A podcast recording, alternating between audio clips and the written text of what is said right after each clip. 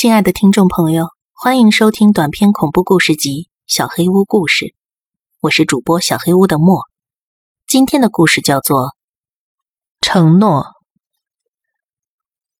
我不会忘记那一晚，我从医院的病床上醒过来，下腹感到无法忍受的刺痛。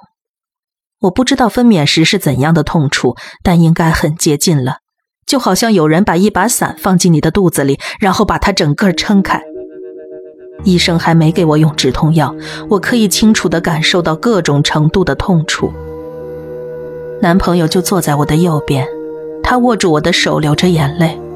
我从未见过他的眼睛如此红肿，他看起来就像是心被撕裂贯穿了一样。我感觉到他的泪落在我的手上，那抽泣的样子让我心碎。自从他的父亲去世以后，他就没再哭成那样过了。医生帮我注射了几针之后，就推着我到了一堆机器旁。随后，我的视线逐渐模糊。当我终于恢复意识时，感觉像是已经昏睡了一个星期了。男朋友坐在我病床左侧的一张椅子上，盯着我的脸，等着我醒来。他已经不哭了，但是眼里仍然红彤彤的。他迅速地站起身，来到我身旁。他抚去遮盖到我眼睛的发丝，然后吻了吻我的额头。宝贝儿，你还好吗？现在感觉怎么样？他抓着我的手问着。我现在很好。发生什么了？为什么我会在这儿呢？当他了解到我对于发生在自己身上的事情完全没有任何记忆时，我仿佛可以看到他的心沉到了肚子里。就在他张着嘴。看着我的眼睛时，他再一次流下了眼泪。他告诉我说，他去看他母亲的那一晚，我遇害了。他母亲有严重的气喘，所以他回去看看母亲是不是平安，顺便帮他补满呼吸器里的药剂。当他回来的时候，大约是晚上十点左右。他说，当他看到房子的门没锁，屋里又完全无声无息，他知道。一定有什么不好的事情发生了。他喊了好几次我的名字之后，谨慎地走进了屋内。他走上楼，来到了我们的卧室，慢慢地把房门打开。说到这里的时候，他的声音开始变得沙哑，然后又哭了起来。他接下来描述的，是我想象过最痛心、最屈辱的画面。他说：“我们的床单被撕裂了。”床垫被拖到了地上，床、地毯和我的衣服上到处都是血。当时我失去意识，倒在地板上，双腿被伤口还有血水覆盖着，我的手臂被严重的擦伤和划伤，颈部还有一大片两个手掌形状的淤伤。他瘫倒在地上，不断的用手指轻抚我的头发，歇斯底里的哭喊着。他告诉我，他要把我移到床上时，发现我身体下压着一把小折刀。他说，那把小折刀让他觉得再熟悉不过了，那是属于我们邻居的东西。听到这里，回想起邻居对我所做的一切，我感到恶心作呕。他一直是我们的好朋友啊。男友接着说，在把我安顿好之后，他报了警。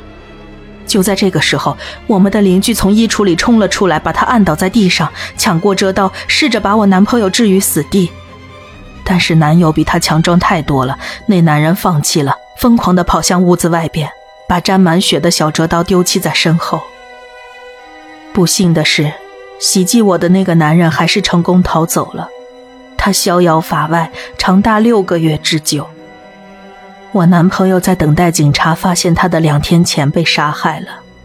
警察告诉我，男朋友是被曾经强暴我的那个男人刺死的。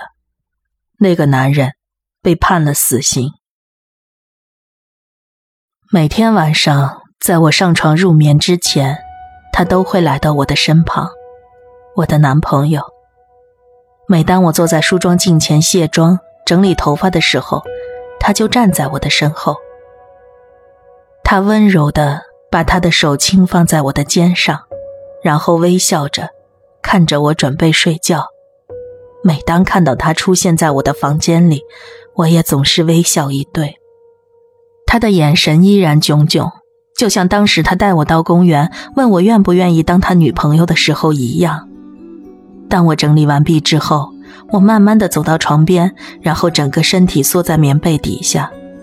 他亲吻我的额头，然后对我说：“我明天晚上会回来。”之后，他就会消失在暗淡无光的门口。只要有我在，我就会一直保护你，守护着你。就在我出院的第二天，他对我许下了这个承诺。他说不会再让这种事情发生在我或者其他任何一个人身上。他说他会保护我们。就在隔天一早。有个女人在新闻上诉说她遭遇性侵攻击的事情。当时有个男人抓住她的手，把她强行拖到了一条巷子里，强迫她躺在地上。她说，当那个男人拔出小刀划破她衣服的时候，她看到一个模糊的人影把那个男人拖了出去，把他抛到了巷子的另一端。巧合的是，那个男人被摔出去的落点刚好离一辆巡逻警车几米远而已。那女人跑出了巷子，大声叫喊的指着那个男人，说：“那个男人要侵犯她。”男人当场被捕。关于类似事件的报道零零散散持续了几个月，渐渐变得鲜有听闻了。我的男朋友在死后才对我许下了第一个承诺，他一直遵守着他的诺言。承诺这个故事到这里就结束了。接下来，我想跟大家说几句心里话。只听故事的朋友到这里就可以跳出了，也感谢你们。小黑屋故事从去年八月底开播以来，得到了很多朋友的支持和鼓励。昨天呢，小莫的粉丝数量终于超过了一千人。对比很多主播来说，这个数量很少，但是对于我个人来说，每一位听众的关注和订阅都特别珍贵。当我身边的朋友告诉我我的故事不好听、不恐怖、不吸引人的时候，我知道应该看清楚自己的不足，然而心里却不免小小失落。但是看到评论里的大家总是在鼓励我、表示喜欢我的故事的时候，我都会更加发自内心的感谢你们，也觉得你们很有品味。哼，尤其是刚开始的时候，每一条留言都给我继续创作节目很大很大的动力。读到每一段鼓励的话语，我都会发自内心的高兴和珍惜。感谢偏偏稀饭奶、忘记是你、我们 WV、黄明崇祯、幸福雄鹰展翅等等很多朋友在节目最开始带给我的内心支持。感谢小家碧玉，请叫我阿显、嘿嘎比嘎星公主、阿吉 August、阿文 LB 等等更多的朋友，每次都积极留言给我鼓励。尤其要感谢帮我转发宣传的朋友们。我没有办法知道你们是谁，感谢你们让更多人听到我的故事。很抱歉不能一一感谢每一位听众，但是你们对于小黑屋故事的喜爱和支持，我都会铭记在心。感谢你们。之前小莫告诉大家，做节目半年多的收益是七块多，我当时没注意到是有礼物收益的。前几天打开来一看，发现原来还是有听众朋友给我打赏的。